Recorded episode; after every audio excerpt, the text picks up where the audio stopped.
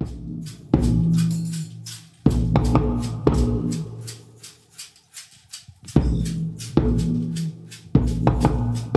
Hallo und herzlich willkommen zu einer weiteren Episode vom Schallwandler, zu Gast bei Klangforschern und Soundtüftlern. Mein Name ist Manuela Krause und mit meinem heutigen Studiogast verbindet mich zum einen die Tatsache, dass wir beide am selben Tag Geburtstag haben. Allerdings wurde er schon zehn Jahre vor mir geboren und er hat auf zahlreichen Partys, auf denen ich in meinen jungen und wilden Jahren hier in Berlin geraved habe, aufgelegt und darum freue ich mich ganz besonders über diesen Gast, Matthias Röhing alias Dr. Motte.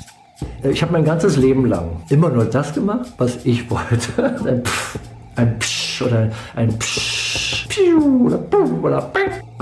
Kaum jemand hat die elektronische Musikszene so entscheidend geprägt und verändert wie Dr. Motte. Bekannt geworden ist der gebürtige Spandauer vor allem als Erfinder der Love Parade. Diese hat er 1989 zusammen mit seiner damaligen Lebensgefährtin, der US-amerikanischen Multimedia-Künstlerin Danielle de Picciotto, ins Leben gerufen. Angemeldet für den 1. Juli 1989 als Demonstration, allerdings nicht wie im Allgemeinen üblich gegen, sondern für etwas. In diesem Falle für Friede, Freude und Eierkuchen. Frieden stand für Abrüstung, Freude für Musik als Mittel zur Verbesserung des internationalen Verständnisses und Pfannkuchen für eine gerechte Verteilung von Lebensmitteln. Von 1989 bis November 2005 war Motte der Vater der Love Parade, das Gesicht der Parade selbst und außerdem ein Aushängeschild der internationalen Techno-Bewegung. Aus einer kleinen, feinen Parade, die mit 150 Personen auf dem Berliner Kudamm stattfand und in einem wunderbaren Regenschauer endete, wurde eine der größten Musikbewegungen aller Zeiten. Die Technokultur entwickelte sich zur wichtigsten Jugendbewegung der 90er Jahre und die Love Parade zu ihrem inoffiziellen Feiertag. In nur zehn Jahren stieg die Teilnehmerzahl von 150 auf erstaunliche 1,5 Millionen Raver, die friedlich auf der Straße des 17. Juni für eine bessere Welt zusammen tanzten. Dr. Motte war der Botschafter und seine Ansprachen bei den Abschlusskundgebungen der Love Parade unter der Berliner Siegessäule auf dem großen Stern sind legendär. Harmonie durch Musik war und ist auch heute noch Mottes Motto. 30 Jahre nach der ersten Parade ist auch heute noch keinerlei Müdigkeit bei ihm zu erkennen. Im Gegenteil. Mit Hilfe der universellen Sprache der Musik bringt der DJ nach wie vor viele Menschen weltweit auf Partys zusammen und feiert die Diversität.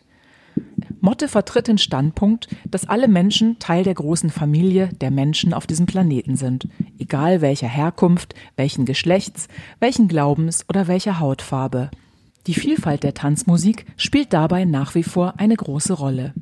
Ich kenne Motte schon viele Jahre aus der Ferne und habe mich sehr auf diese Begegnung gefreut.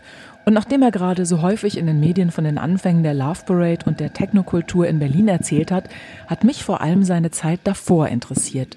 Mit welcher Musik er sozialisiert wurde, welche seine ersten Instrumente waren und wie er dorthin gekommen ist, wo er heute steht. Da du gerade das schöne blaue Malvenwasser trinkst, mhm. welche Beziehung hast du zum Wasser? Äh, Wasser ist ja elementar wichtig. Ich bestehe ja auch aus äh, 72 Prozent aus Wasser. Und äh, gibt ja zum Beispiel die Hexen, die reden dann ja auch vom Wasser des Lebens. Und äh, das habe ich ja auch äh, als Ausscheidungsprodukt die ganze Zeit bei mir, ja, haben wir alle, ja. Und ich habe mich ja zum Beispiel auch äh, eingesetzt, weil ich das natürlich auch äh, unverschämt fand, dass 1999 die Berliner Regierung unter Eberhard Diebken das Wasser in Berlin teilprivatisiert hatte. Also und das sogar im Geheimen. Also ich meine, äh, wem gehört denn das Wasser eigentlich? Doch uns allen. Und dann gehen die bei und machen im Geheimen dann Geschäfte mit der Privatwirtschaft.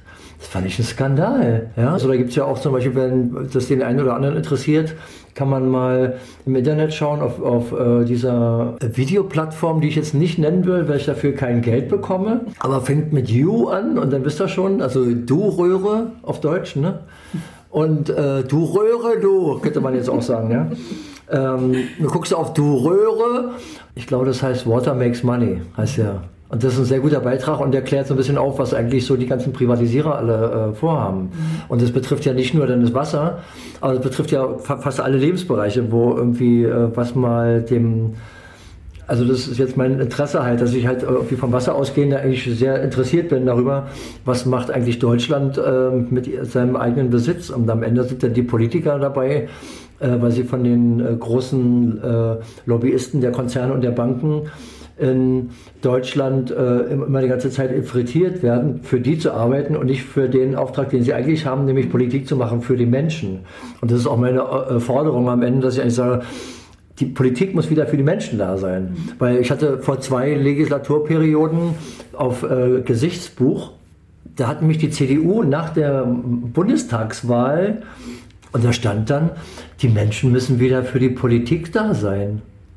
Das habe ich erstmal nicht verstanden, was das soll, weil es ist doch genau andersrum. Weil die äh, sogenannten, in Anführungsstriche, äh, Politiker, Anstriche, äh, Anführungsstriche wieder zu, Gänsefüßchen wieder zu, machen doch gar keine Politik mehr. Weil sonst würde es uns ja an allen viel besser gehen. Und jetzt wieder zurück zum, zum Wasser. Gab es dann ja eine Bürgerinitiative, die sich gegründet hat und die hat dann einen Volksentscheid in Berlin angestrebt. Und da muss man ja erstmal äh, eine Anmeldung bekommen dafür, dass man überhaupt einen Volksentscheid machen darf. Äh, oder erst beantragen darf und dann da, ähm, in, dem Antrag, dafür, äh, in dem Antrag äh, ist das dann so, muss man dann halt danach nochmal Stimmen sammeln dafür, für welche Zwecke man überhaupt den Volksentscheid macht und dann gab es dann halt irgendwann dann, genug Stimmen, wo genug Leute dann unterschrieben haben dafür, dass man den, unter, den Volksentscheid machen durfte. Weil es war nämlich so, die Berliner Wasserwerke mhm. waren zu 50 Prozent aufgeteilt an Veolia und nicht Eurovia, sondern RWE Aqua. Und die hatten nur Privatinteressen, die hatten nur Interessen, äh, daraus möglichst viel Profit zu ziehen. Und da muss ich sagen, dafür steht das Wasser, das allen gehört, doch eigentlich gar nicht zur Verfügung. Weil es gibt zum Beispiel Länder auf der Welt, da ist Wasser aus der Leitung, also was man wo auch immer herbekommt, mhm. kostenlos. Und dass wir hier für Wasser bezahlen und äh, Gesetze haben für äh, bezahlen fürs Abwasser, finde ich eigentlich ein Unding. Ein Unding. Also wir bezahlen zweimal dafür, dass wir hier Wasser haben, das uns am Leben behält. Okay, aber dafür wird es ja auch aufbereitet. Also wenn man das Wasser jetzt sonst muss man eigentlich nicht viel. Also man muss äh, das Berliner Grundwasser ist trinkbar mhm. und das was aus dem Leitungs äh, äh, aus der Leitung kommt ist auch ein äh, super gutes Wasser. Wir haben also eine gute äh, Qualität hier. Das muss auch vom Gesetzgeber her und sowieso Trinkwasserqualität mhm. haben. Also man muss jetzt da keine Angst haben, dass da irgendwie, na klar, wenn man das Bedenken hat, man wohnt in einem Altbau und da sind dann alte äh, diese alten Bleirohre. Alte so. Bleirohre und das Wasser steht da lange drin. Dann gibt es einen Austausch von ähm, Blei, Atomen und so weiter und das will man nicht im Körper haben. Aber sonst, wenn es dann halt viel fließt und man lässt es lange laufen, dann geht das, geht das schon. Äh, trotzdem ähm, ist es immer besser, äh, dann äh, nachzuprüfen, wie gut ist die Wasserqualität und kann ich das auch bedenkenlos trinken. Mhm. Und das äh, ist eigentlich dann im Interesse äh, des, des Staates und des Bürgers sollte es sein, dass das, wenn es, äh, wenn es der, der Kommune gehört, mhm. dann gibt die so viel Geld da rein, um das halt mit natürlichen Wege, auf, eine, auf einem guten Wege, ohne Chemie, sauber zu halten, dass die Leitungen dann gut erhalten sind und auch äh, nicht aus Plastik bestehen, dass die äh, dann zum Beispiel auch nicht ähm, die, die Weichmacher auswaschen und wir es dann am Ende dann äh, im, im, Trinkwasser haben, das wollen wir ja nicht, mhm. sondern dass es eigentlich aus gutem Steingut, so macht man das eigentlich, aus einer guten Qualität dann ist. Und dass, es, dass die Rohre in Ordnung sind, dass es alles sauber ist. Und das ist auch, aber der Private, der will sich ja überhaupt um gar nichts kümmern und fängt dann an, irgendwann Chlor mit reinzumachen, weil das ist für ihn am einfachsten. Mhm. Und das will man ja nicht. Und es gibt Bereiche, wie zum Beispiel von meiner Frau, die kommt aus dem äh, Raum Würzburg. Mhm. Da gibt es eine Ecke, da war eine äh, Verseuchung durch irgendwelche Bakterien. Und da ist jetzt also mindestens seit einem Jahr ist das Wasser jetzt durch Chlor dann verseucht immer noch, mhm. ja, zusätzlich. Ja, und das will man ja nicht. Mhm, das schmeckt auch Und da ändert sich dann auch nichts. So also, wie London oder so, wo man das Wasser eigentlich gar nicht trinken kann, wenn es aus der Leitung kommt. Ja, und das ist halt eigentlich ein Unding. Und das ist dann halt, da muss man immer gucken, in dem Fall ist das dann privatisiert und da wird dann die Grundlage, unser, unseres Daseins und die, die Basis für alles quasi für Profite dann ausgenutzt und am Ende musst du dir Trinkwasser kaufen in der Flasche. Mhm. Das kann doch nicht sein. Und da läuft halt ganz viel falsch, finde ich. Ja? Und das muss man dann eigentlich, muss man beigehen, muss das veröffentlichen, muss sagen, hier, wir hätten gerne äh, die Trinkwasserqualität und alle, alle Privatisierer müssen raus hier. Ja? Mhm.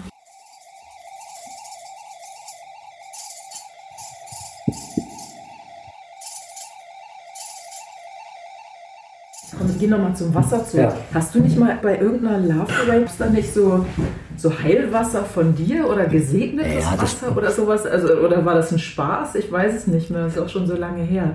Ja, ich habe mir halt überlegt, äh, man könnte ja mal ein äh, Wasser machen, das irgendwie eine gute Schwingung in in, unter die Leute bringt überhaupt Trinkwasser mehr äh, auch in die Clubs bringen. Das, wie hieß denn das nochmal? Hab ich jetzt, Licht und Liebe hieß das. Naja, und das war halt so ein bisschen so Versuch, meine Spiritualität ein bisschen unter die Leute zu bringen, auf eine, auf eine Art und Weise. Äh, ich dachte, das interessiert den einen oder anderen, aber es hat keinen interessiert. Okay, schade. Licht und Liebe. naja, aber das, das, lag dann auch ein bisschen an der, an der Bude, die das äh, Wasser gemacht hatten. Die haben dann halt so Sachen gemacht und ich war auch nicht so richtig beim Marketing auch so drauf, dann, dass man sagt, naja, die haben dann gesagt, ja, wir brauchen dann also eine Originalzeichnung von ihnen. Das war dann irgendwie eine, eine Sonne, da stand dann Licht und Liebe drin. Mhm. Ich wollte dann unbedingt äh, einen holographischen Aufkleber und äh, habe dann auch so ein persönliches Ritual äh, gemacht, dass ich dann halt habe versucht mit, äh, mit meinem äh, Ritual quasi diese Schwingung des Rituals, Impuls, also gu gute Schwingung dann zu übertragen. Das war alles Hokuspokus, das war alles, also das ist am Ende auch eingeschlafen. Und,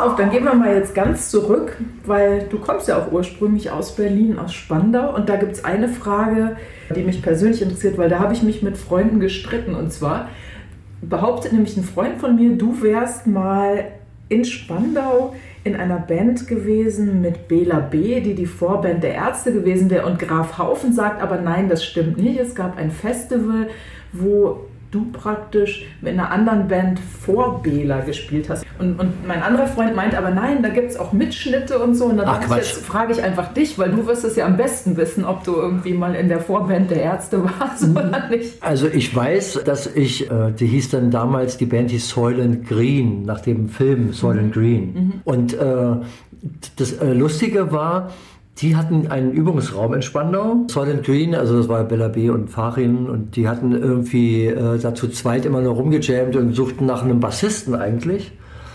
Und ich bin ja kein Bassist, ich bin ja Drummer. Und die haben halt dann da ihr, so ihren Sound gemacht und so weiter. Und ich war einmal, war ich glaube ich beim, bei der Probe mit dabei und haben halt ein bisschen gejammt, so keine Ahnung. Und äh, wir hatten nämlich in der Schule, in der ich damals, also schon nicht mehr gewesen bin, sondern das war, da war ich schon aus der Schule raus, ich habe dann meine Betonbauerlehre gehabt. Das war so um 79 oder so, muss das gewesen sein. Weil unsere Schule war Neubau.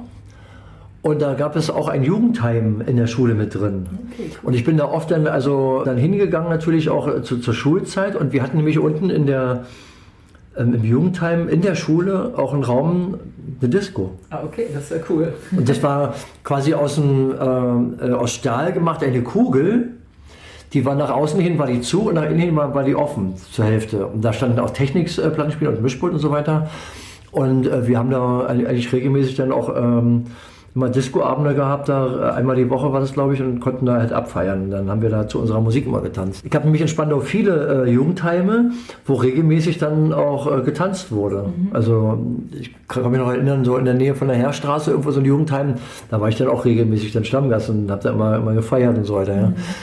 Du hast aber angefangen mit Schlagzeug, also auch noch bevor du aufgelegt hast. Du hast du richtig gelernt naja, oder? Bevor ich aufgelegt habe, äh, das ist ja so. Äh, ich habe ja äh, ab 1972 angefangen Platten zu sammeln. Mhm. Und ich will jetzt aber nochmal äh, zurückgehen zu, zu, dieser Geschichte mit äh, ähm, die Vorband der Ärzte. Das mhm. hört sich immer so an, als hätte ich vor einer Band, in der Band gespielt, bevor die Ärzte aufgetreten sind. Nein. Mhm. Nein, nein. Also ich glaube, ich hatte nie ein Konzert zusammen mit den Ärzten, wo ich in der Band gespielt habe, mhm. noch, dass ich irgendwie Mitglied der Band gewesen bin. Okay. Also Nie. Das, das also ich war mal zu Besuch, ich war mal zu Besuch und ich kenne ja äh, die äh, äh, dann auch alle sehr gut, auch wenn man sich dann äh, äh lange nicht gesehen hat, aber ich mhm. weiß ja so, mhm. wie das so ist und die sind ja auch alle Siemensstädter und äh, Spandauer gewesen. Ne, die haben so ihre Musik gemacht und ich war so auf meinem Film dann. Mhm. Also ich habe ja 72 auch äh, quasi, wenn ich jetzt wieder zurückkomme zum Musikauflegen, äh, eigentlich war ich immer Plattensammler. Also ich habe irgendwann mal äh, angefangen, weil Ich habe ja in Spandau in der, im Grünhofer Weg bin ich aufgewachsen. Das ist also so Klosterfelde. Mhm. Äh, das ist eine Querstraße von Brunsbüttler Damm, Damm als auch äh, von der Altonaer Straße. Und die Altonaer Straße führte dann zur Klosterstraße und die Klosterstraße führt zum Rathaus Spandau. Mhm. Und da hat halt äh, ähm, Ecke Klosterstraße und Altonaer Straße, da hat dann halt das Musicland aufgemacht. Und da hat, von Anfang an bis heute arbeitet dort der Ralf als Plattenverkäufer. Echt immer noch? Immer noch. Okay. Also den Laden gibt es immer noch. Also mhm. wenn du da vorbeiläufst, ist okay, immer noch. Ähm, das, war dein, das war dein Plattendealer war das, am Anfang. Naja, und das ist halt so, der Ralf äh, hat erst woanders gearbeitet, hat er mir irgendwann mal erzählt. Das kann man auch im, im Internet finden. Ralf und Musicland. Und dann haben die dann halt in Spandau, hat sich das ergeben. Da gab es dann halt diese Ecke, dieser Eckladen. Und der stand halt irgendwie leer und dann plötzlich kam da so äh, ein, ein Gitter für erst wusste man nicht, was ist, was kommt denn da jetzt da in, ins Schaufenster rein, aber es waren dann halt bloß die Gitter für, dass da genau ein Cover reinpasste. Ah, okay. Ein Plattenladen und der Ralf dann. Und ich bin natürlich dann da rein und dann war ich dann da auch äh, Stammgast da mehr oder weniger. Also ich bin da seit 72 bin ich da regelmäßig hin. Witzig. Also so lange wie ich in Spandau war auf jeden Fall. Mhm.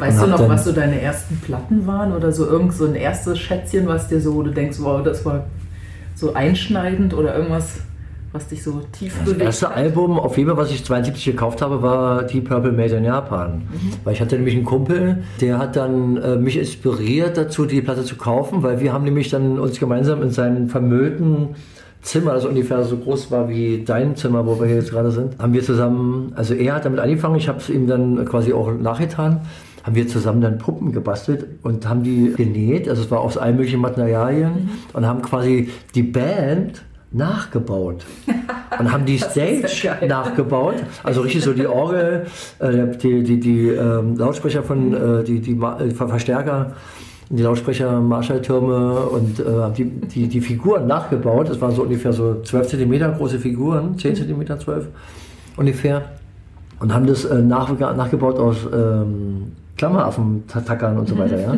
Daraus haben wir es dann nachgebaut und haben eigentlich dann immer zusammen dann die Platte äh, aufgelegt und haben das einfach nachgespielt. Dann. das ist witzig. Ja? Das ist eine nette Geschichte, cool. Ja, und das war ein, äh, Müll, äh, ein vermülltes äh, Zimmer das stank auch schon richtig nach Müll, ja. Aber das hat er nie sauber gemacht, ja. Und äh, hatte immer Streit mit seiner Mutter und hat er nie sauber gemacht. Und da war ich dann, da war ich dann halt also ziemlich oft. Naja, und dann bin ich natürlich immer oft dann ähm, dort gewesen, im Plattenladen, im Musicland und habe immer mein Taschengeld da quasi gelassen. Und äh, das ging dann so weit, dass ich auch sogar nach Berlin, haben wir immer gesagt, reingefahren bin. Mhm. Weil das war für uns dann so das Zentrum der Stadt, so am Kudamm, äh, Gedächtniskirche, Zoologischer Garten, Europacenter. Und da gab es natürlich dann Bote und Bock. Und da gab es natürlich viele andere Plattenläden und so weiter. Und da bin ich immer hin und habe mir, also ich muss mir immer anhören, weil ich war immer gierig nach neuer Musik. Ja. Mhm. Und dann äh, 74 hat ein Bruder von mir mir eine, eine Kassette äh, geschenkt. Er sagt, hier, für dich. Da hat er mir eine Kassette aufgenommen mit neuer Musik und das war dann elektrischer Jazz. Okay, echt cool. Und von dem Zeitpunkt an war ich dann äh, Fan von elektrischer Jazzmusik und musste mir natürlich dann die Bands, wenn die dann in Berlin waren und überhaupt, also ich war dann also Stammgast im Quartier Latin und ähm. Quasimodo und überall, wo dann so auch Jazztage in Berlin, da war ich dann immer da. Ich habe mein gesamtes Taschengeld für Musik hören ausgegeben. Mhm. Und habe natürlich dann, weil ich auch Motoriker bin, natürlich dann auch immer getrommelt, bis meine Mutter, als ich dann 16 war, mir irgendwann dann auch ein Schlagzeug kaufte. Mhm. Cool. Und das stand auch erstmal dann im Zimmer rum also, äh, also Jugendzimmer, in meinem, in meinem, Zimmer rum zu Hause und da konnte ich natürlich dann nicht trommeln, habe dann erstmal versucht, so leise wie möglich da rumzutrommeln und trotzdem gab es Ärger, dann habe ich dann Handtücher drauf getan, war immer noch zu laut. Mhm. Und das hat sich dann ergeben, dass ich dann, also ich habe nämlich vorher immer zu der Musik, die ich gehört habe, auf Kopfhörern gehört und habe dann äh, mir Handtücher auf die äh, Schenkel gelegt und habe dann quasi darauf dann mit Sticks dann, also das war das erste, aber immer Mitteltrommel. Cool. Und so habe ich mir das äh, äh, Trommeln dann natürlich auch immer ein bisschen beigebracht. Mhm. So war das.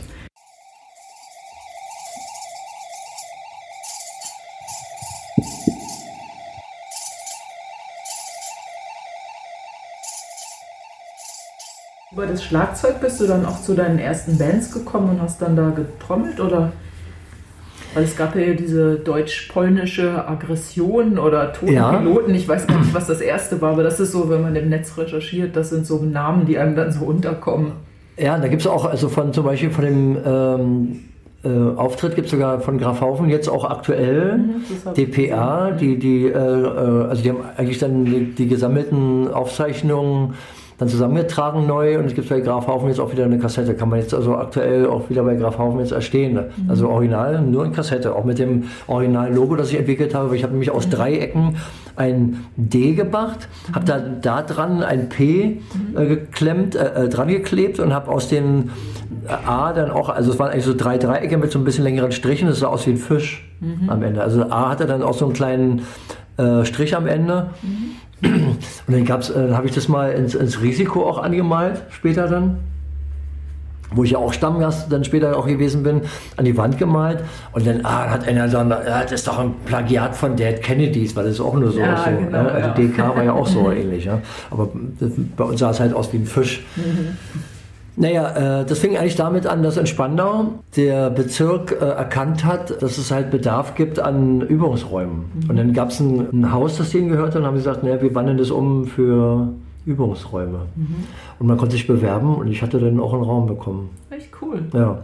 Und wir haben da eigentlich nichts gemacht, außer zu jammen. Mhm. Eine echte Band gab es da nicht, aber wir hatten halt einen ziemlich großen Raum, der war größer als der Raum, wo ich jetzt gerade hier bin. Mhm mindestens doppelt so groß. Da konnte man richtig so. Da waren noch andere Bands, man hat sich auch ausgetauscht mit der, mit der Zeit äh, hat sich das halt so entwickelt und man musste dann nach einem Jahr musste man mal Bestand abgeben. Deshalb gab es dann in der Freilichtbühne in Spandau damals, ich weiß gar nicht mehr, wann das war, 80, 81, ganz, äh, ganz am Anfang. Mhm.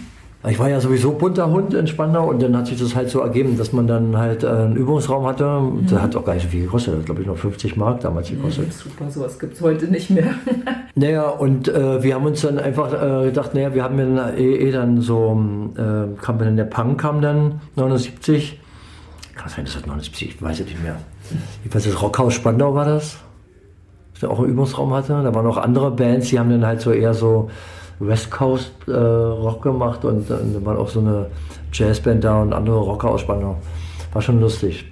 Gab es auf jeden Fall da so ein, man kam sich dann auch bandmäßig dann so ein bisschen näher. Mhm. Aber war das mal so deine Motivation, dass du irgendwann gedacht hast, hey, ich möchte so beruflich jetzt Musiker werden und auch so das so als Laufbahn ins Auge gefasst? Hast du dir gedacht, jetzt mit einer Band so, jetzt damit starte ich durch und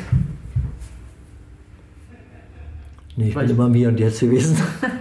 also, also, ich hatte eigentlich keine Ziele. Das einzige mhm. Ziel, das ich äh, hatte, war eigentlich, deshalb äh, war ich dann auch irgendwann mal äh, Betonbauer. Ich habe nämlich auf der Zitadelle äh, Betonbau gelernt. Mhm. Also da war der überbetriebliche Betriebshof, mhm. da hat man dann so die Grundkenntnisse bekommen, ist das erste Jahr erstmal dann so überall durch. Aber ich wollte eigentlich, äh, also mein eigentliches Ziel war, ich wollte eigentlich äh, äh Architekt werden. Okay. Weil äh, meine Mutter hat ja ähm, beim Bezirksamt gearbeitet und war dort beim, beim Planungsamt und war deshalb äh, sowieso auch ähm, musisch interessiert, hat zu Hause viel Klassik gehört und hatte auch immer sich ähm, interessiert für moderne Architektur. Deshalb bin ich mhm. also da so mit aufgewachsen. Mit ähm, Architekten wie Corbusier und Charon. Mhm. Und also meine Mutter war immer so interessiert an moderner Architektur. Und deshalb kannte ich dann auch viele Gebäude in Berlin, die halt modern waren, wie die mhm. äh, neue Nationalgalerie oder auch äh, die Staatsbibliothek, die neue, oder auch die Philharmonie und diverse andere Gebäude, wie zum Beispiel auch dann auch so alte Gebäude, die auch darstellen, das alte Gaza-Gebäude mhm. mit dieser Wellenarchitekturfassade mhm. und, und Bauhaus gedacht, und so weiter. wie man einen schönen Stahl, wie sagt man, so einen schönen Schalenbeton Nee, ich war oder? zu schlecht in der Schule. Ach so, okay. Ich war zu einfach, also in der Grundschule hat man eigentlich mich vorgeschlagen, weil ich habe kein, ich habe nicht nichts gemacht. Ich habe immer nur schlechte, äh, ich war eigentlich nur Rabauke ähm, und habe irgendwie äh, nie Schulaufgaben, äh, Hausaufgaben oder sonst was gemacht, man es einfach zu schlecht. Und dann gab es zum Glück dann diese dritte Oberschule.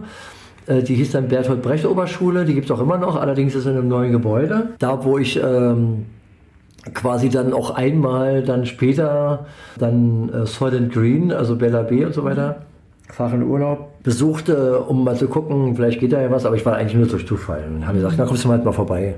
Aber ich, ich bin ja kein, ich, ich konnte Bass nicht spielen und mhm. konnte auch nie. Also ich habe mir irgendwann mal auch einen Bass gekauft, aber habe dann nie drauf gespielt, weil das war mir einfach dann, keine Ahnung. Wusste nicht, wie spielt man den Bass eigentlich. Ja? Mhm. Also ich war eher ein Trommler, mhm. weil ich eher so. Ich war äh, schon mein Leben lang bin ich äh, rhythmusorientiert und äh, kann auch nicht Klavier spielen und gar nichts. Hm, musst du ja nicht. Hab aber trotzdem äh, äh, gerne so Sachen am Laufen wie, da steht irgendwo ein Klavier, man probiert mal eine Band aufzubauen, auch später in den 80ern, das war auch zusammen, glaube ich, mit Bettina Köster, mhm. glaube ich, zusammen, hat man mal versucht, etwas zu entwickeln und hat mal gejammt so ein bisschen. Und äh, das war auch in so, glaube ich, in der Hohenstaufenstraße sogar, gab es eine Möglichkeit, wo man dann halt, äh, da gab es einen Übungsraum, dann habe ich mich mal ans Schlagzeug gesetzt. Und in der Wartezeit, bis endlich der Schlüssel war, weil, weil wir waren äh, da und dann kam, also der, der den Schlüssel hatte für den Übungsraum, kam irgendwie eine halbe Stunde später, da stand halt ein Klavier in dem Warteraum. Und dann habe ich einfach mal drauf los improvisiert. Also ich kann wunderbar improvisieren, aber spielen kann ich das trotzdem nicht. Mhm und äh, drückt dann irgendwelche Tasten, die ich dann irgendwie dann so mit der Zeit so irgendwo hin morphe. Mhm. Ist, äh, durch, durch das ähm, äh, sich wiederholende Pattern, dass ich dann so phrasiere und improvisiere, sich weiterentwickeln. Also mhm. so probiere halt so. Und das kann ich halt sehr gut.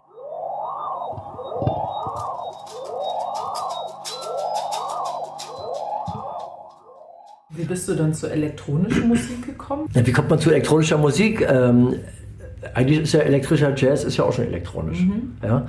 Und äh, also jetzt so im Nachhinein äh, durch die Elektrifizierung der Gitarre die elektrische Gitarre. Mhm. Entstand in den 50er Jahren Rock'n'Roll. Daraus ist halt ganz viel entstanden. Mhm. Irgendwann hat man dann natürlich auch äh, Jazz dann irgendwann mit der elektrischen Gitarre. Da gibt es dann ja auch ganz klassische. Aber was hast du dann so gehört? So Bitches Brew, Miles Davis Geschichten oder? Ja, Chick Corea, mhm, okay. äh, John McLaughlin, ja klar, ja klar, Return to Forever, diese ganzen, also mhm. super schnellen Soli von Aldi Biola, also mhm. Wahnsinn, auch von. Oh, das ist für mich das Schlimmste. Ja, aber das waren ja, äh, das waren ja äh, hochintelligente Leute. Die haben ja irgendwie, äh, das ging denen ja gar nicht so darum, jetzt äh, Weltmeister des schnell Spielen zu sein, sondern mhm. es ging ja einfach, die haben einfach gespielt und Paco de Lucia und John McLaughlin und diese ganzen äh, Wahnsinnigen. Dann hat man natürlich dann so die ganzen Bands halt entdeckt. Äh, Weather Report, mhm. die späten Sachen, also total krass. Also auch die frühen Sachen. So, hörst, hörst du sowas heute auch noch? Und also hin und wieder schon. Ja, natürlich. Also das ist ja Teil meines, meiner Entwicklung. Mhm. Ähm, deshalb finde ich das auch gut. Ja. Mhm. Also so, äh, das fand ich dann auch mega interessant, zum Beispiel dann so Sachen zu hören wie John McLaughlin mit zwei äh, indischen Percussionisten. Mhm. Und das, wenn euch das mal interessiert, wie das sich anhört, könnt ihr gerne mal äh, John McLaughlin und Shakti, ja, also wie diese äh, Göttin des Geldes. Ja. Mhm diese indische Göttin halt. Und die haben sich halt da nach der Gött Göttin genannt. Und das ist halt dann sehr interessant, dann auch die Zwiesprache zu haben zwischen der Gitarre, das spielt dann halt John McLaughlin, spielt dann halt ein Thema. Und das ist dann halt so ein äh, Frage- und Antwortspiel zwischen den äh, Ton-Percussionist, äh, Ton-Percussion-Instrumenten. Das sind halt so offene Tongefäße, mit denen man halt so einen Bass erzeugen kann, als auch so mit den Händen, mit den Fingern gespielte Rhythmen. Und das ist halt so eine Frage Antwort, das ist also ganz großartig. Also ich, ich, ich mochte das total. Naja, und dann ähm, komme ich dann vom Jazz, der sich halt innerhalb von vier Jahren dann dahin entwickelt, dass ich dann zum Beispiel auch Free Jazz am Ende dann gehört habe. Also es war dann nur noch äh, improvisiert, also ohne irgendwas. So wie Baby Sommer ist er ja bekannt, mhm. ja, also als Trommler, ja, aus der DDR, ja, der war dann äh, da und, und die haben halt dann nur noch improvisiert und es war halt nur noch Lärm am Ende oder auch irgendwie. So Brötzmann-Massaker oder sowas. Ja, sowas auch, ja.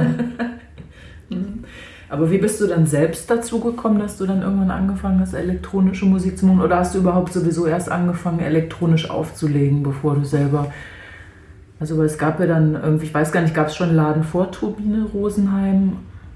Dann später das UFO und so, wo du aufgelegt hast. Also hast du das. Das ist ein Riesenschritt. Ah, okay. Das ist ein Riesenschritt, da, ja. Da fehlt noch ganz viel dazwischen. Also, also weil es ist ja äh, in, in, in, deinem Leben, wenn du so, so, jetzt sagst, du hast ja auch eine Entwicklung und dann frage ich ja, wie war das denn dann? Und dann machst du, aber halt, halt, halt, das ist ja alles eine fließende Entwicklung.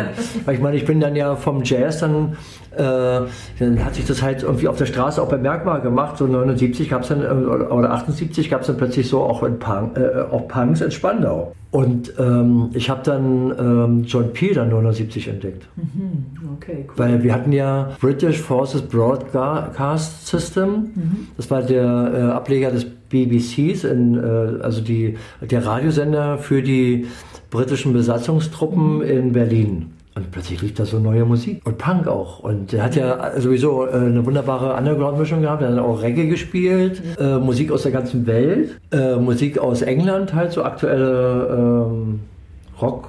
Punk, alles Mögliche. Also der Kennedys und das macht sich wirklich mal Magen. Das ist, glaube ich, der Malventee hier. Meinst du?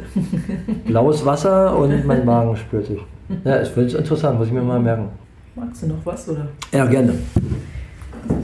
Ja, John Peel war für mich auch so auf jeden Fall ganz wichtig, was die musikalische Sozialisierung Und da habe ich immer die, äh, die, äh, die ganzen Sendungen immer auf Kassette gehabt. Dann. Hast du auch mitgeschnitten? Natürlich, Der ist der Klassiker, Ja, klar. oder?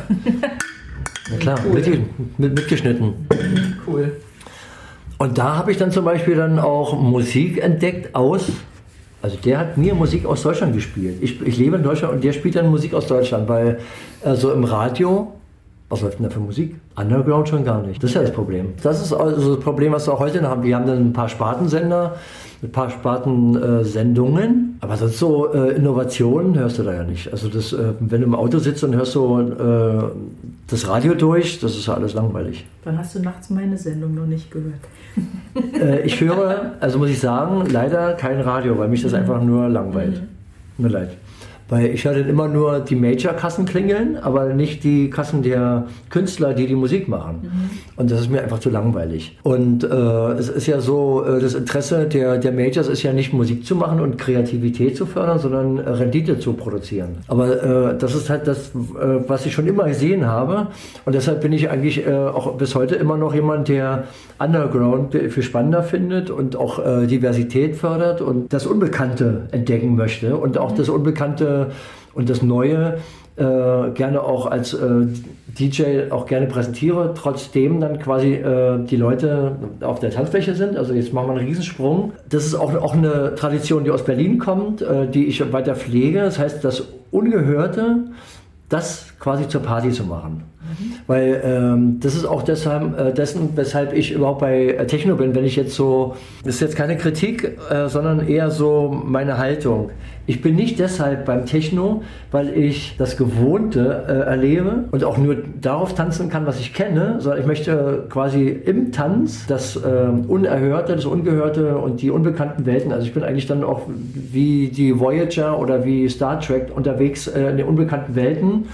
Und das möchte ich entdecken und das möchte ich quasi immer wieder neu entdecken, weil ich bin für mich selber auch schnell gelangweilt, weil das Bekannte äh, hat dann eher so eine Form des Hospitalismus für mich und ich möchte gerne, weil man fühlt sich dann nur dann wohl, äh, wo ich mich äh, auskenne mit und fühle mich dann unwohl mit dem, wo ich mich nicht auskenne. Nein, das bin ich nicht. Ja? Also deshalb bin ich auch ständig äh, meinem ganzen Leben auf, äh, auf der Suche gewesen nach neuen Horizonten, nach den äh, Grenzen, um letztendlich äh, dort dann an den Grenzen die Tore zu finden, durch die ich äh, dann durchgehen kann, um das Neue dann zu entdecken, um mich persönlich zu bereichern, um mich weiterzuentwickeln. Das ist also mein Anspruch. Ja?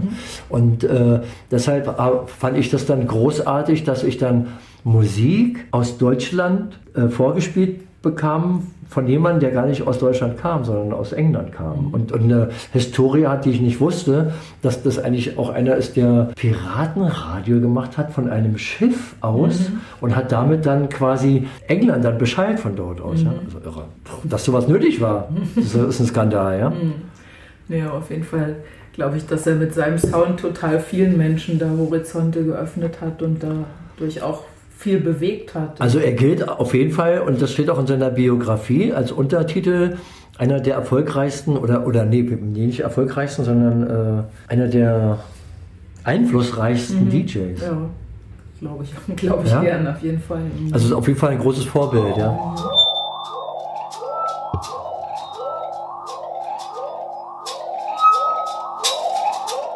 Wenn du jetzt selber auflegst, weil du jetzt gerade gesagt hast, so, du magst das Unbekannte und neue Sachen entdecken, also weil man denkt so, wenn jetzt zum Beispiel, gerade wird ja wieder gefeiert, 30 Jahre Love Parade und so, also musst du dann immer noch das Alte auflegen oder gehst du auch noch in den Plattenladen, hörst dir neue Sachen an und spielst tatsächlich auch Sachen, die noch keiner gehört hat oder erwartet sozusagen, erwarten deine Fans, sage ich mal, dass dann zum hund- hunderttausendsten Mal der Klang der Familie läuft oder man spielt halt so alte Hits wie Schöneberg oder Armani Bells. Wie ich schon sagte, ja. Ich habe mein ganzes Leben lang immer nur das gemacht, was ich wollte. Weil das ist die Herausforderung an mich selbst, als auch meine Definition meines äh, DJ-Daseins, als auch Künstler-Daseins. Weil ein echter Künstler ist nur dann ein Künstler, wenn er das macht, was er nicht anders kann, als Künstler zu sein. Wenn ich jetzt zum Beispiel in ein Museum gehe und gucke mir dann äh, Bilder an, zum Beispiel äh, der Mann mit dem Goldhelm. Okay, das sagt mir jetzt nichts. Ja? Das ist irgendwas, was man Oder, oder die. Mona Lisa. Ja, okay. so. Oder diverse andere äh, von Monet oder was auch immer, ja, so Bilder halt, ja. Das ist ja ein Ausdruck des Geistes. Das ist überhaupt in diesem Universum und auf diesem Planeten so, dass ja alles miteinander äh, voneinander abhängt und dass dann quasi äh, der Geist versucht, also ich würde mal sagen, das, was äh, man nennt, was denkt. Ja? Nicht das Gehirn. Das denkt nicht. Das ist nur ein Zeichen dafür, dass gedacht wird. Das ist die Schnittstelle zum Raum, wo man denkt. Aber das, was denkt und das, was dort als kleinstes morphogenetisches Feld vorhanden ist, wie Rupert Sheldrake sagt, ja, das nennen wir Geist oder die Buddhisten nennen das Geist. Ja. Und das, was da passiert bei, bei dem Künstler ist, er muss sich ausdrücken. Und das ist das, was wir Künstler nicht anders können, weil wir eine Sinnlichkeit haben bezüglich allem, zu allem. Also zur Musik, zu dem, was ich wahrnehme und zu dem, wie ich es äh, wahrnehme und zu dem, äh, was ich für eine Haltung dazu habe. Also ob ich jetzt Expressionist oder Impressionist bin. Also ich stelle dar, was ich sehe oder ich stelle es dar, wie es bei mir ankommt. Ja? So. Ein Künstler kann nicht anders als das zu machen, weil wenn ich jetzt etwas tue als Künstler, darauf einzugehen, was äh, der Zuschauer will, das ist dann keine Kunst mehr. Das ist dann eine Dienstleistung. Und ich bin kein Dienstleister. Ich habe mein Leben lang, auch in der Turbine Rosenheim, ja, haben wir mit Absicht das so gebaut, dass der DJ hinter einer Glasbausteinwand nur zu erahnen war. Echt, man hat den gar nicht gesehen. Doch, aber nur durch äh, diese Glasbausteine. Okay, witzig. Die haben einfach unser Ding gemacht. Du wusstest, ah, da ist der DJ. Und das war ja im Dschungel, 80, 81, 82, 83, wo ich da hingegangen bin, auch so. das du wusstest, der DJ ist da. Du hast, den, äh, du hast so ein bisschen den Kopf, du kamst nicht ran. Ah, okay. Das war so vor meiner Zeit, deswegen, das habe ich nicht gesehen. Also das ist eine ganz klare, also es war ähm, nicht der DJ, das war zum Beispiel auch im äh, Planet dann 91 war das auch so. Mhm. Der DJ stand nicht im Mittelpunkt. Ja, sondern er war Teil des, Gesamt, er war Teil des Gesamtkonzeptes. Also ich möchte gerne auch heute noch, und das ist eigentlich so die Tradition, in der ich bin, in der, mit der ich dann auch im Dschungel und so weiter auch aufgewachsen bin, tanze zu dem Unbekannten. Du hast nur jetzt, also im Dschungel war das halt so, zwei Stunden laut Musik und jedes Stück wurde in dem Club nur einmal überhaupt gespielt. Echt? Du hattest nie wieder die Chance, dazu zu tanzen. Weil wir sind Donnerstag und Sonntags dahin. Das kann dir Ades Zabe und alle, die da auch hingegangen sind, bestätigen. Du hast jeden Song am Donnerstag oder du, das waren die Zehnetage, da ist man da hingegangen. Am Freitag und äh, am Samstag ist man da nicht hin, weil da sind ja die Normalos dahin, da wollten wir, mit denen wollten wir nichts zu tun haben. Ja. Der Szenetag und ich war das, als ich das, also ich war wirklich auch überrascht, als ich das erste Mal in den Dschungel in der Nürnberger Straße damals da hingegangen bin. Ich hatte keine Probleme da reinzukommen. Ich dachte erst, boah, das wird ein Riesending und wer weiß und so weiter. War ich drin. So. Und das hatte ich eigentlich mein ganzes äh, Dasein in der Westberliner Clubkulturszene. Ich kam immer überall rein. Während andere irgendwie das nicht schafften. Keine Ahnung warum. Weiß ich nicht. Werde ich auch nie äh, ähm, in Erfahrung bringen können, aber es war halt so. Und äh, wenn ich dann jetzt äh, so ans Berghain denke, dass ich da zweimal nicht reingekommen bin, ich gehe da nie wieder hin, weil das Ja, ist klar. unter meiner Würde. Das ist auch nicht Techno, äh, Technokultur, nach meinem Dafür, weil da ist eigentlich jeder willkommen am Ende, ja. Also außer halt, wenn klar ist, dass die Ärger machen oder so, aber ansonsten, das war eigentlich das Schöne. Und das war ja nicht der Türsteher, Dass jeder so eigentlich eingeladen war, oder? Das war das Oder auch ist. Ich meine, auch, äh, zu Love Parade Zeiten war das halt so. Und die normale äh, Abend ist ja so, du bezahlst Eintritt und musst am Türsteher vorbei. Zu Love Parade Zeiten war das halt nicht so. Da kann, jeder war herzlich willkommen. Und äh, das ist für mich dann auch Technokultur, dass wir äh, unser Ding machen und wer das gut findet, ist gerne eingeladen. Also wir sprechen jetzt nicht äh, das äh, so aus, dass wir sagen, wow, ähm, jeder kann kommen, scheißegal, sondern äh, du magst die Musik, bist du willkommen. Das ist dann halt so ein Familiending halt. irgendwie. Keiner, der vor der Tür So. steht und guckt, ob du die richtigen Sneakers anhast und deswegen rein darfst oder so. Aber es ist jetzt auch schon wieder ein ziemlicher Sprung gerade, ja? Aber es macht nichts, wir können ja auch gut hin und her springen.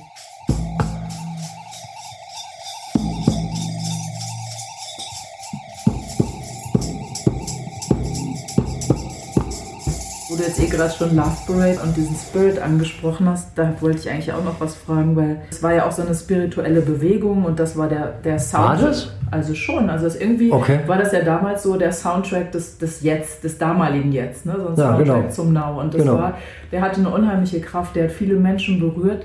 Und so für mich warst du immer so ein bisschen so wie der Messenger von dem Ganzen, so Okay. der Botschafter. Und was mich interessieren würde, ob du dich selber auch mit dieser Rolle so identifiziert hast oder ist das eher was, was man von außen so gesehen hat? Weil irgendwie dein Gesicht war halt immer präsent. Nee, ich war schon äh, der Vermittler und ich war auch der äh, Transporteur, wenn man jetzt so im Nachhinein das guckt, aber äh, ich selber war eigentlich immer ich und das versuche ich eigentlich immer auch, äh, immer auch zu sein. Ja?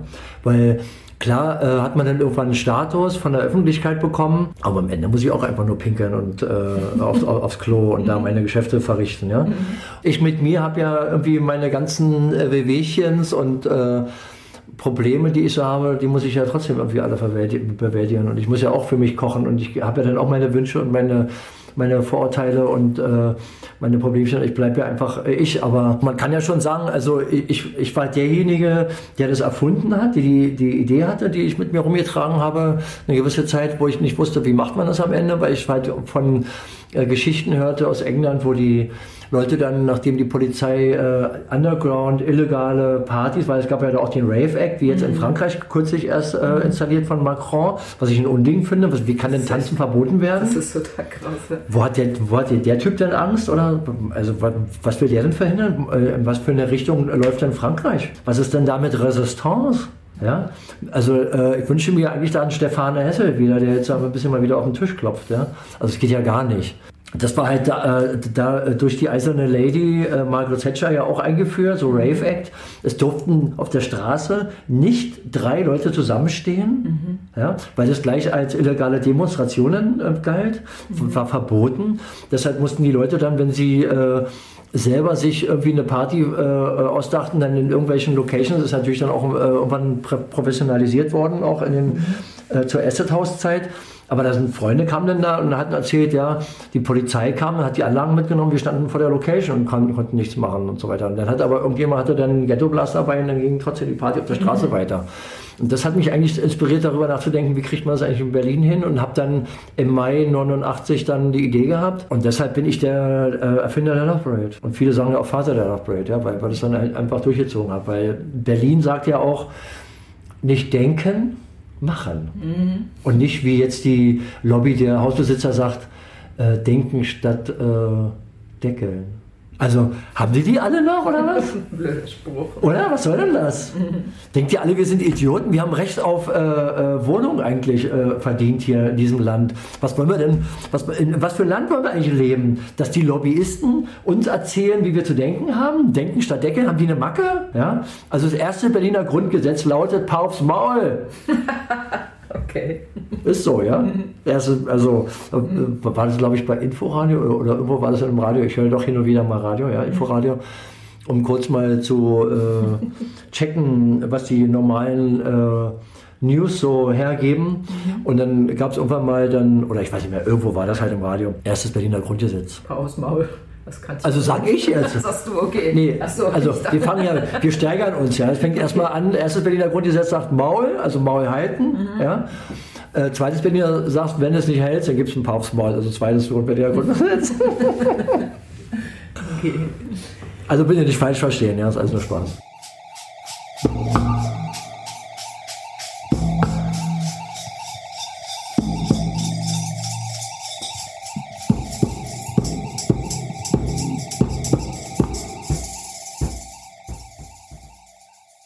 Elektronische Musik, wie bin ich eigentlich da hingekommen? Mhm, genau, also praktisch, wie du angefangen hast, selber Naja, aufzulegen und zu produzieren. Weil John Peel, jetzt sind wir da wieder, spielt mir dann äh, elektronische Musik vor. Wie zum Beispiel Cabaret Voltaire, also, Ja, kenn also. Nack, Nack, Nack und Ja, die ganz genau. anderen Sachen so. Geil. Da gibt es einen Podcast, da habe ich das auch drin, äh, How I Met the Bass, also wie ich den äh, Bass kennengelernt habe. Das geht, geht, also dem Podcast geht es darum, wie bin ich eigentlich zu elektronischer Musik gekommen. Also jetzt nicht gleich Hausmusik und nicht gleich Detroit, sondern so aus der Zeit davor. Mhm. Was, was liegt denn da alles? Also da, da, konnte ich in dieser einen Stunde ja nur marginal zusammenbringen, was mich eigentlich beeinflusst hat alles. Mhm. Da müsste ich eigentlich noch zwei, Teil 2, Teil 3, 4, 5, also kann ich jetzt noch zehn Podcasts mal hinten dranhängen, mache ich auch noch. Ja, weil ich bin halt so reich an, an, an Musik in mir. Und dann kam zum Beispiel von John Peel äh, Ausland. Kenne ich gar nicht. Ist eine Band Ausland? Nein, das, das Album hieß so, von Pyrolator. Okay. Ausland. Mhm. Das hat mich wirklich inspiriert. Also diese ganzen, die ganzen Sendungen dann und dann Musik aus dem Album Ausland von Pyrolator weil John P. hat in jeder, also ganz viele Sendungen hintereinander, hat ja immer ein Stück daraus gespielt. Okay. Weil es wirklich vielfältig war. Mhm. Sehr interessant. Und ich habe auch äh, vorher schon ein Effektgerät äh, mir, mir, zusammengespart, weil ich habe dann ja äh, das Schlagzeug gehabt und hatten mir in den 70er Jahren dann, ich weiß nicht mehr wann das war, aber das war ziemlich schnell, weil ich bin natürlich dann auch immer in die Musikläden gegangen, da gab es in der Nähe vom äh, Ernst-Reuter-Platz, gab es auch einen Musikladen der hatte auch Schlagzeuge und auch Effektgeräte. Unter anderem dann auch einen zweifachen Mono-Synthesizer mit einem Pad. Okay. Von Pearl, die ja eigentlich Schlagzeuge bauen, haben einen Synthesizer gebaut, mit dem man quasi mit dem Pad anträgern konnte. Mm, okay. Konnte mit dem Stick quasi auf eine kleine Trommel, da war in, dem, in der Trommel ein Lautsprecher drin. Mhm. Weil ein Lautsprecher ist, wenn man das umpolt, im Prinzip dann ein umgekehrtes Mikrofon. Mhm. Und ein Mikrofon kann auch ein Lautsprecher werden. Mhm. Ne? Also es ist quasi das gleiche Prinzip. Mhm. Und dann war halt dieses große äh, Lautsprecher, hat quasi dann diesen Schlag von dem echten äh, Trommelfell als Impuls dann umgesetzt und hat dann quasi den einen Kanal dieses zweifachen Monosynthesizers, die man quasi äh, äh, einstellen konnte, entweder ein Rauschen gemacht, ein Pff, ein Psch oder ein Psch. Mhm. Konnte man noch die Tonhöhe verändern, konnte es noch filtern und so weiter. Man konnte aber auch andere Wellenformen dann, also man konnte ein Rauschen, ein Rechteck und ein Sinus, vielleicht noch ein Sägezahn mhm. äh, einstellen, konnte dann einstellen, wie hoch das sein muss, äh, sollte wie lang der Ton sein konnte. Und äh, das hatte ich mir gekauft. Pearl Thin Cushion. Gibt es jetzt inzwischen als Nachbau auch jetzt wieder, weil das mhm. natürlich auch interessant ist.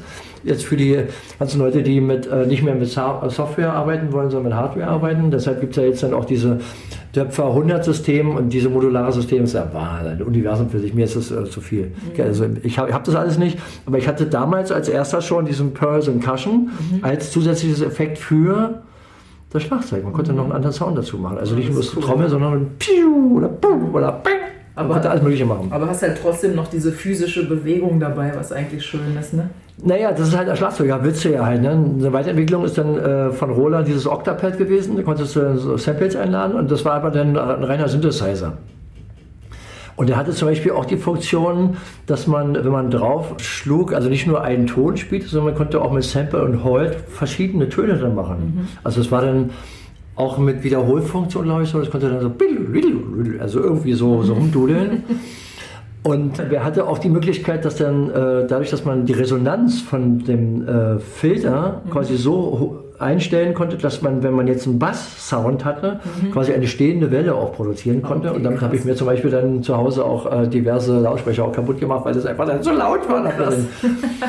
ja, also das war mein früher Einstieg dann in äh, elektronische Musik. Mein Cousin Heinz hatte sich irgendwann dann 1984 von seinem äh, Korg MS-20, diesem auch ein Monophon Synthesizer von Korg, dann verabschiedet und hat mir den dann für 400 Mark, ich hatte dann gesagt, klar will ich haben. Mhm plötzlich dann hatte ich dann hatte ich Kopfhörer reingesteckt und habe mich dann abgeschossen mit diesem Sounds. Ich habe dann einfach eine, Fest, äh, eine Taste festgeklebt und habe einfach versucht, was kommt denn da für Töne raus. Das war auch ganz schön interessant. Habe ich das richtig verstanden? Du hast eine Taste angemacht und hast dir erstmal ewig lang diesen einen Sound angehört, um zu gucken? Oder? Ja, habe geguckt, was machen denn diese Regler alle? Okay, alles klar. Um zu verstehen, cool, was da ja. passiert. Ja. Also es ist ein bisschen andere Herangehensweise, weil man hat dann plötzlich zusätzlich, dass du äh, jetzt einen Oszillator hast, der mhm. äh, verschiedene Wellen erzeugen kann, auch noch jetzt dann die doppelte Geschwindigkeit und die vierfache vierfache Geschwindigkeit oder die halbe Geschwindigkeit von, dem, mhm. von der Wellenlänge. Mhm. Also hast du, wenn du äh, jetzt sagst, du bist auf der, auf der 4 und dann gehst auf die 2 und, auf, und noch weiter runter, dann hast du halt immer die halbe Wellenlänge, kannst dadurch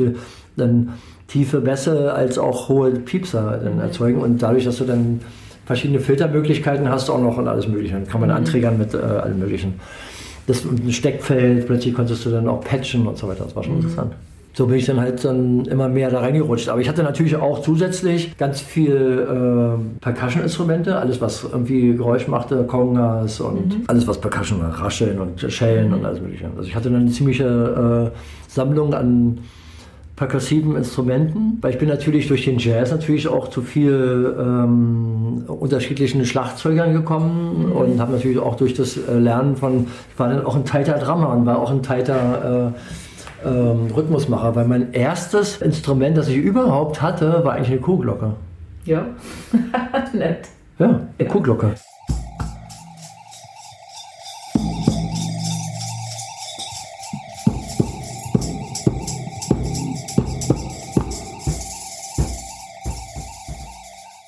Wie bin ich überhaupt dazu gekommen, äh, Schlagzeug zu lernen? Weil ich bin als 16-Jähriger hatte ich Freunde, das war der Micha, der war Gitarrist und der wollte eigentlich immer spielen wie Frank Zappa.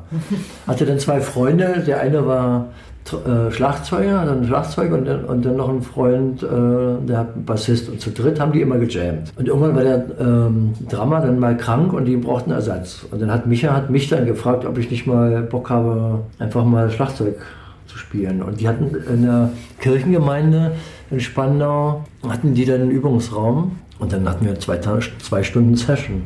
Einfach mal einfach nur gejammt. Und du hast einfach improvisiert dann? Ich habe einfach irgendwas gemacht. Und das fanden die so gut, dass ich dann Mitglied der Band war. das musst du dir vorstellen. Ja? Also ich habe noch nie Schlagzeug gespielt mhm. und war dann ad hoc, war ich dann okay. Teil der Band. Dann, ne? Hast du Talent. Und hatte nicht ein zweites, äh, zweites Schlagzeug, sondern habe einfach dann hin und wieder auch auf dem Schlagzeug, wenn der Drama nicht konnte, was leider den Namen nicht mehr, ähm, Ersatz dann gehabt. Ja. Mhm. Oder habe mir dann quasi dadurch, dass ich halt Kuhglocke spielen konnte, immer dazu geklöppelt dann. Also mhm. ich konnte ganz schön äh, gut Rhythmus halten. Mhm. Also liegt auch daran, dass ich bin halt in, einer, äh, in einem mu musikalischen Haushalt aufgewachsen. Mhm. Und dann hatte ich halt ein Fable dafür. Mhm. Cool. Ja.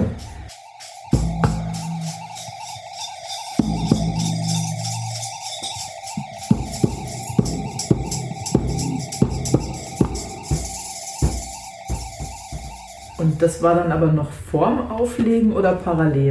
Nein, aufgelegt.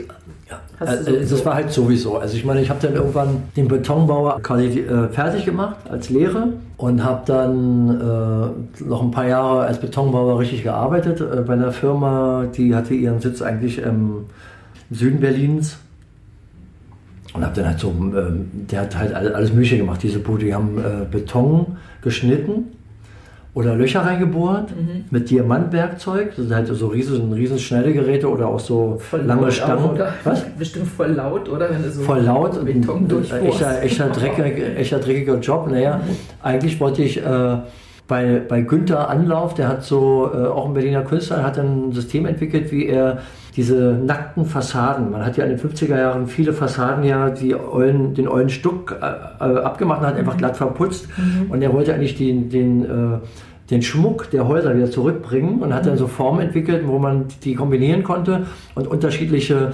Schm äh, wieder Schmuck dann an die Fassaden mit Beton teilen. Ach so, einfach aus, aus gegossenem Beton. Genau, und konnte man einfach anschrauben. Mhm, das ist auch. Ja.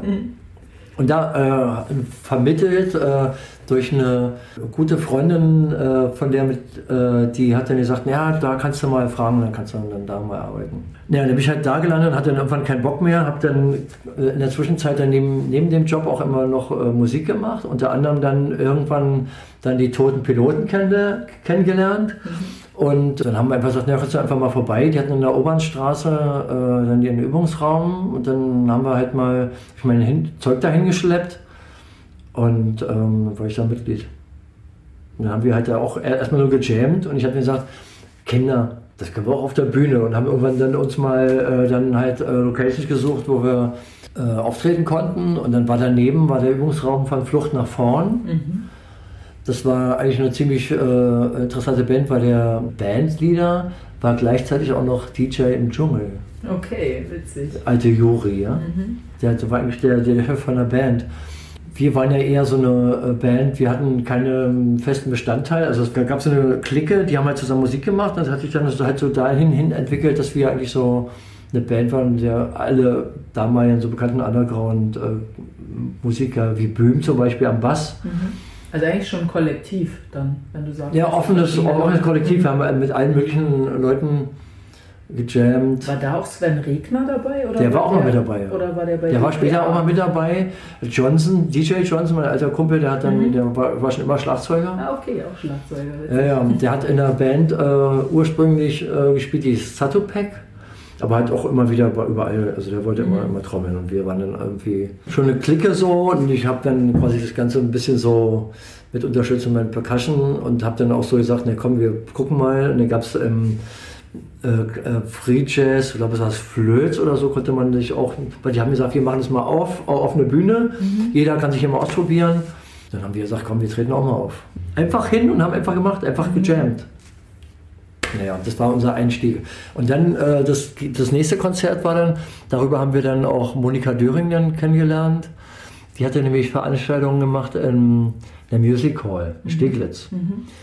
Und ähm, dann äh, konnten die, äh, die hießen damals noch die Ichs, die Ichs, bevor sie Leben und Arbeiten hießen, oder hießen die erst Leben und Arbeiten, dann die Ichs. Na, jedenfalls, die haben dann gesagt, komm, wir brauchen noch eine Vorband, mach die einfach Vorband. Und dann haben wir das gemacht. Dann haben wir ein paar, ein paar Stücke einprobiert und haben die einfach so gut wie es ging frei improvisiert, dann, ja? also frei interpretiert unsere Stücke, die wir, uns so vor, äh, vorgestellt haben. Weil wir waren nämlich eigentlich Fans äh, alle zusammen, äh, das waren unsere großen Vorbilder, Liquid, Liquid aus New York. Weißt du, die kamen aus dieser White Noise äh, mhm. Geschichte. Äh, White Noise ist im Prinzip die Musik gewesen, die so, nach Punk gab es dann White Noise, also äh, so eine Art von allen, alles ist möglich. Mhm. Ja, so was auch ja. aus der Factory in New York mhm. Äh, quasi auch zelebriert wurde, ist man einfach, jeder kann einfach Musik machen. Und das waren halt so Highschool Boys, die haben halt so ihre, ihre Art und Weise, ihre Sounds sind so, das war halt so eine elegische Stimme von einem Sänger, ziemlich äh, groovy alles und guten Bassisten. Das war halt so, Bass war sehr, weit äh, vorne, mhm. wie zum Beispiel äh, Certain Ratio war auch äh, Bass so weit, sehr weit vorne. Es war halt so eine Zeit, aber Bass irgendwie angesagt. Mhm. Ja. Viele Bands, die so auf Bass standen.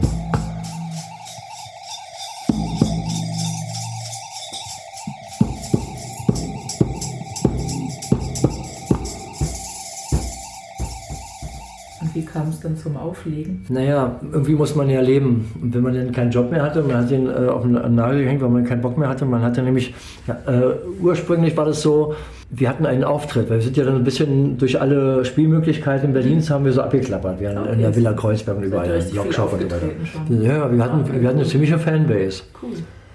Und die Leute haben immer getanzt auf unseren Konzerten. Ja? Mhm wir hatten ja dann auch Sven Regner mit dabei und Frankie war dabei. Also der hat dann auch äh, gesungen und ich habe irgendwie meinen Sound, Sound gemacht und Johnson und Gerd hat eine Gitarre. Wir hatten zum Beispiel mit Gerd, hatten wir einen Gitarristen, der konnte sehr filigranen Rhythmus spielen. Mhm. Ja, also der hat also so eigentlich einer der einzigen, die so einen Sound hatten. Also sehr filigrane Rhythmen immer gespielt. Mhm. Ja, also nicht so akkordmäßig so runtergeschrammelt, sondern es war so sehr filigran. Das fand ich immer ganz, ganz, ganz gut konnte er, ich weiß nicht, was ihn da inspiriert hat, vielleicht auch von irgendwelchen Jazzgitarristen oder so mhm. No Wave Sound, ja. Und das war schon was Besonderes. Wir hatten leider keinen, äh, keinen Produzenten, waren dann auch, auch nie, wir waren einmal im Studio und haben irgendwie mal ein Demo-Tape aufgenommen, aber das, wir hatten nie Erfolg. Mhm. Aber äh, so, so Konzerte, das war immer richtig, richtig gut besucht bei uns. Ja? Also es war schon und hatten so einen Namen. Und von irgendwas muss man ja leben. Und ich habe dann halt äh, gesagt, naja, ich habe so viel Musik bei mir, mache ich Kassetten daraus. Mhm. Habe auch ganz viel Musik im Radio immer aufgenommen, also bei Barry Graves oder Monika Döring oder auch bei äh, überall, also auch bei, bei, bei, bei John P. natürlich auch weiterhin und habe bei allen Freunden, dann kann ich mal ein bisschen Musik bei euch aufnehmen. Ja, kann, mach einfach. Ja. Mhm. Und dann hatte ich also Metakassetten oder ähm, Metaebene-Kassetten, die waren quasi die Vorlage dafür, mit denen konnte ich quasi dann Kassetten neu editieren mhm. und habe immer dann ähm, Kassetten zum Verkauf kopiert, also mhm. daraus dann. Ja. Mhm. Und habe davon gelebt. Okay, echt? Das ist ja cool. Bin in die Bars, Cafés, Restaurants und so weiter gegangen und habe äh, hab gefragt, habt ihr Interesse an neuer Musik, habt ihr Kassetten aufgenommen?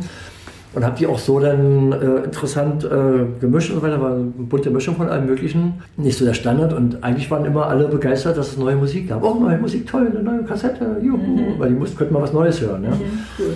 Und habe gesagt, naja, hier, äh, ich komme morgen wieder, könnt ihr euch mal anhören, ob es euch gefällt. Bin am nächsten Tag wieder hin und habe dann frage und, ähm, nehmt ihr die Kassette? Hat es euch gefallen? Ja, ist gut. Meinten die dann. Und haben dann mal gefragt, was willst du dafür, was ihr mir geben wollt. Also ich habe mir keine Preise angesagt. Ja, dann habe ich teilweise bis zu 50 Mark da bekommen für eine Kassette. Das ist ja geil. Cool. Na, hier ist ein Profi. Mhm, cool. Super. Also konnte davon leben. Mhm. Und weil das so war, hat dann äh, Jörg, der hatte in einem kleinen Club, ich weiß nicht mehr, wie der hieß. Das war so Gräfe und Fichtestraße an dieser Ecke. Da gab es halt so eine, so ein Eckhaus, das schmal zusammenlief. Und da war unten drin ein Vorgarten und da war dann halt der Club drin. Ich, weiß- ich weiß nicht, ich weiß den Namen nicht mehr. Vielleicht weiß es irgendeiner, ich weiß es nicht mehr. Äh, da konnte ich dann mittwochs, hat er mich gefragt, ob ich da will und Bock habe, da den DJ zu machen, weil die brauchen noch einen, einfach noch einen weiteren, weil die hatten wahrscheinlich dann äh, keine Zeit dafür, wollten es nicht und Mittwoch war frei, available, konnte ich machen. Habe ich gesagt, ja, mache ich. Und dann fing ich an, nochmal neu äh, anders und Musik einzukaufen. Da ging ich plötzlich, also nachdem ich dann eigentlich nur davon partizipiere, dass ich jetzt woanders einkaufe, fing ich dann neu an, meine Platz dann und dann plötzlich jetzt dann auf tanzbare Musik mehr aufzu, aufzubauen. Ja. Bin also los und habe dann Tanzmusik gekauft. Und das habe ich dann, weil ich sowieso schon immer süchtig war nach neuer Musik, zwar nie so viel Geld hatte, um jetzt dann irgendwie Massen einzukaufen, habe ich immer geguckt, wo gibt es interessante neue Musik. Und ich wollte nicht Musik aus dem Radio haben, sondern selber entdecken. Und ich meine, wir hatten ja eigentlich Glück mit West-Berlin, dann gab es ja auch den Zensor, der sowieso unabhängige Musik gehabt und neue Musik und so weiter. Äh, da war ich leider viel zu selten. Da hätte ich auch noch mal mehr fragen können. Da habt ihr Tanzmacher, Musik und so weiter. Aber da war ich dann viel zu selten, hatte ich nicht so auf dem Schirm. War zu weit weg. Keine Ahnung, war halt so. Dann bin ich viel bei Boot und Bock gewesen. Ich war ein- eigentlich die ganze Zeit unterwegs und immer wenn ich irgendwo lang gelaufen bin, Kantstraße gab es ja auch so den einen oder anderen Plattenladen. Ich, bin, ich musste immer rein. Mal gucken, ob es da irgendwelche Perlen gibt. Warst du dann später auch so ein Stammkunde im Hardwax? War ja sowieso. Also, als es aufmachte, war ich dann sofort. Es waren 30 Leute, 30 DJs da, donnerstags oder freitags, ich weiß, ich weiß nicht mehr, wann das gewesen ist. Da standen sie draußen Schlange, oder? Wenn die neuen Lieferungen vom Ja, Flughafen klar, war einfach kamen. voll. Na, Reichenberg war einfach voll. Und dann äh, DJ Rock stand dann da und hat die Platten vorgespielt. Welche, also hatten wir dann irgendwie Neuerscheinungen. Und ich gab es immer nur fünf, sechs Platten und ich habe immer eine abgekriegt. Haben mir gesagt, zack, gerade nehme ich. Und ich habe sowieso eine gekauft, wie, wie, wie bekloppt. habe dann ähm, eigentlich alles gekauft, alles. Also was irgendwie meinem Anspruch gerecht wurde, ob das jetzt nur so ein äh, äh, Rave-Sound, also 1990, 91 gewesen ist oder irgendwas, was irgendwie passte. Und ich habe alles gekauft, alles.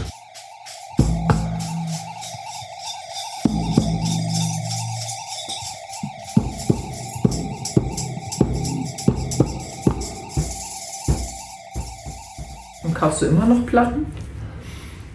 Inzwischen werde ich durch digitale Promotion so zugeschmissen, dass ich nicht hinterherkomme. Das kenn ich. Und das hat sich dann auch gewandelt. Also ich nehme dann jetzt ja auch selber auch unregelmäßig dann so regelmäßig ähm, meine eigenen einstündigen ähm, Mixe auf. Die kann man jetzt auch hören auf Hearthis und auf Soundcloud und auf Mixcloud.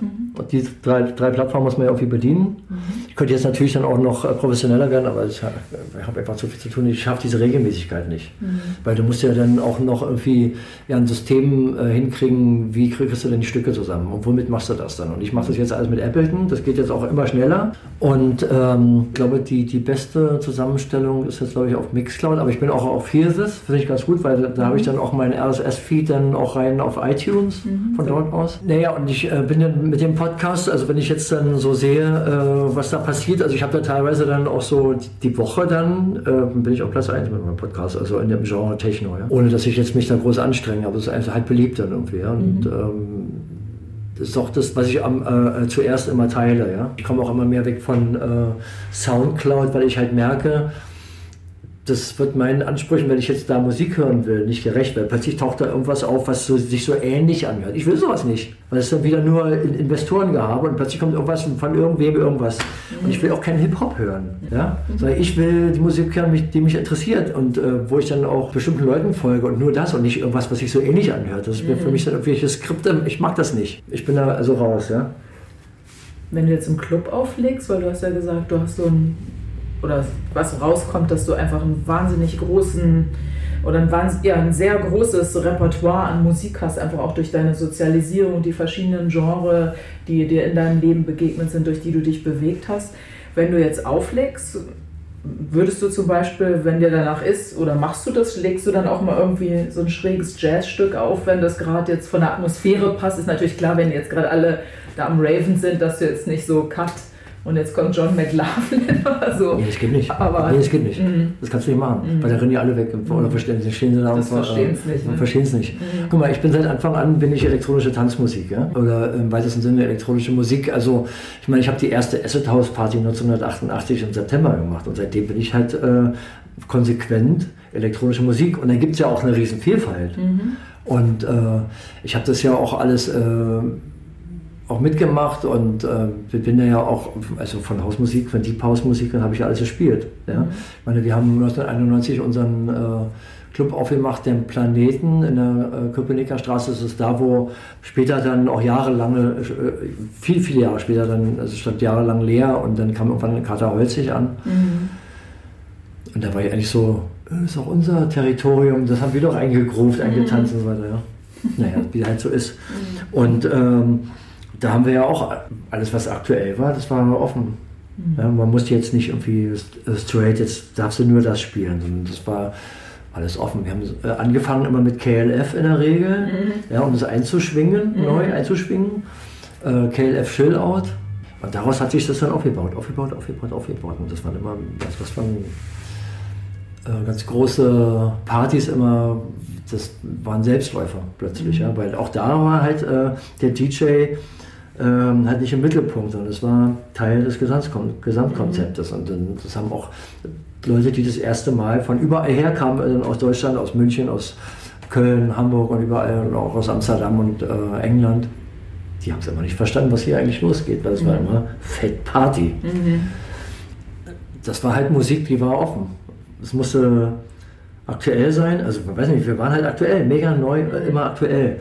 Und wir haben dort dann auch unsere eigenen Hits dann auch kreiert. Ähm, das war halt unser Ding dann. Mhm. Und das, äh, deswegen das, was ich jetzt mache, ich versuche so ultra neu, wie es nur geht, zu sein und daraus dann die Leute mitzunehmen von irgendwo hin, irgendwo her. Und ich versuche gerne äh, auch so eine Ekstase zu er erzeugen. Ich versuche gerne auch äh, eine Trance zu erzeugen, ohne jetzt Trance zu spielen, mhm. sondern einfach daraus, dass ich halt äh, eine Basis schaffe in den zwei bis drei Stunden, die ich ja in der Regel äh, spielen darf daraus dann halt ähm, auch so einen hypnotischen Zustand auch mhm. zu entwickeln. Also das möchte ich gerne. Also dass man eine, eine, Basis hat mit dem Rhythmus und darauf ist dann quasi, lass, lass uns irgendwie gemeinsam ähm, neue ähm, Territorien mhm. Äh, entdecken, wie wir setzen uns in Star Trek Raumschiff in die Voyager oder in die Enterprise und dann mhm.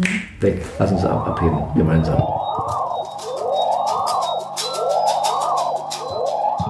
machst du das ja auch schon so viele Jahre. Gab es da Momente, wo du vielleicht so ein Gefühl oder wo sich so eine Art Routine eingestellt hat? Weil manchmal sieht man ja so Leute, wenn die dann auch so, wenn man was immer wieder macht und man weiß, wie es geht, ne, du weißt, okay, jetzt ziehe ich den Bass raus, dann schreien sie, dann kippe ich den Bass wieder rein, dann schreien es noch mehr. Aber dass man selber da so abbrüht oder bist du da nach wie vor so offen und das berührt dich und nimmt dich mit oder ziehst du es auch schon mal einfach so ganz routiniert runter und denkst ja, okay, noch zwei Stunden, dann kann ich wieder gehen? Naja, ich gucke schon auf die Uhr, weil ich irgendwie äh, das auch äh, einschätzen muss, weil ich meine, ich bin ja äh, jetzt nicht äh, einer, der sagt, ich spiele ja so lange wie ich will, weil ich bin ja Superstar. Mhm. Auf keinen Fall weil es wird nach mir noch einer spielen und der soll auch, wenn jetzt äh, eine Sperrstunde ist oder so, auch mhm. genügend Zeit haben, sich äh, frei ausspielen zu, zu können. Mhm. Und vor mir die DJs auch. Ich bin da total respektvoll. Mhm. Total.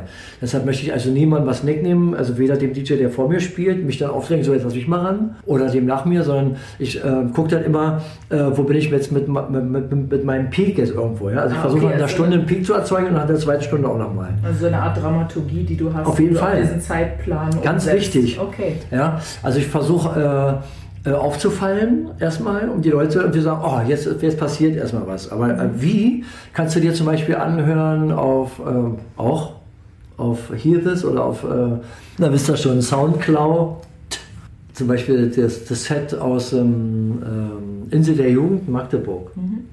Weil ich fange dann bei 127 an und ende bei 130. Also ich werde natürlich auch schneller. Und da habe ich zum Beispiel viele Stücke vorher auch neu erst äh, mir gekauft zum Teil, also auch aus, äh, weil ich kriege so viel Promotion und äh, also äh, Promo-E-Mails Und ähm, deshalb, deshalb mache ich auch diese zum Beispiel Podcasts dann auch. Weil ich möchte natürlich dann auch Dankeschön sagen allen Labels und allen Künstlern, die mir Musik schicken, mhm. dass ich das dann auch äh, dementsprechend dann auch vervielfältige. Ich möchte äh, das, äh, was der DJ ja eigentlich früher immer gewesen ist, er kommt zuerst an die Musik durch die Labels und macht dann quasi den Multiplikator. Und das mhm. möchte ich halt weiterhin sein und das ist halt mein Dankeschön an die mhm. Labels, dass ich dann auch ähm, jetzt dann versuche, sonntags dann immer den Podcast zu haben mit Dr. Mottes Music. Und das ist ja wirklich open-minded. Ja? ja? Also das also, ist so. Den gibt es regelmäßig jede Woche. Na, ich versuche es hinzukriegen. Also okay. man kann natürlich auch vorproduzieren. Natürlich habe ich auch meine Live-Sets da mit drin, aber ich habe natürlich dann auch äh, so ein bisschen meinen Open-Minded Dr. Mottes Music. Da möchte ich also wirklich die ganze Vielfalt auch ein bisschen so mhm. präsentieren. Okay, cool. Das ist halt mal, mal ein bisschen schneller, mal ein bisschen langsamer, je nachdem.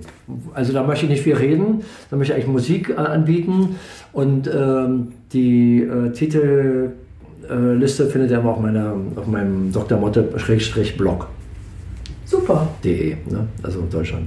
Und das ist so die, das Neueste vom Neuesten. Ich möchte da wirklich so aktuell sein, wie es nur geht.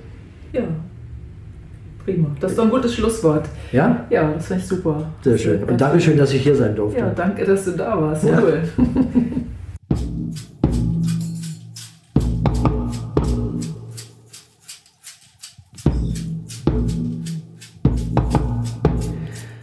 Ja, dieses Gespräch hätte man jetzt gut und gerne noch stundenlang weiterführen können. Dafür fehlt uns leider die Zeit. Ich hoffe, ihr habt trotzdem einen guten Eindruck bekommen von Dr. Mottes Leben vor der Love Parade und damit sind wir am Ende des heutigen Schallwandlers angelangt. Mein Name ist Manuela Krause und ich freue mich, dass ihr zugehört habt und sagt ciao, ja und hoffentlich bis zum nächsten Mal.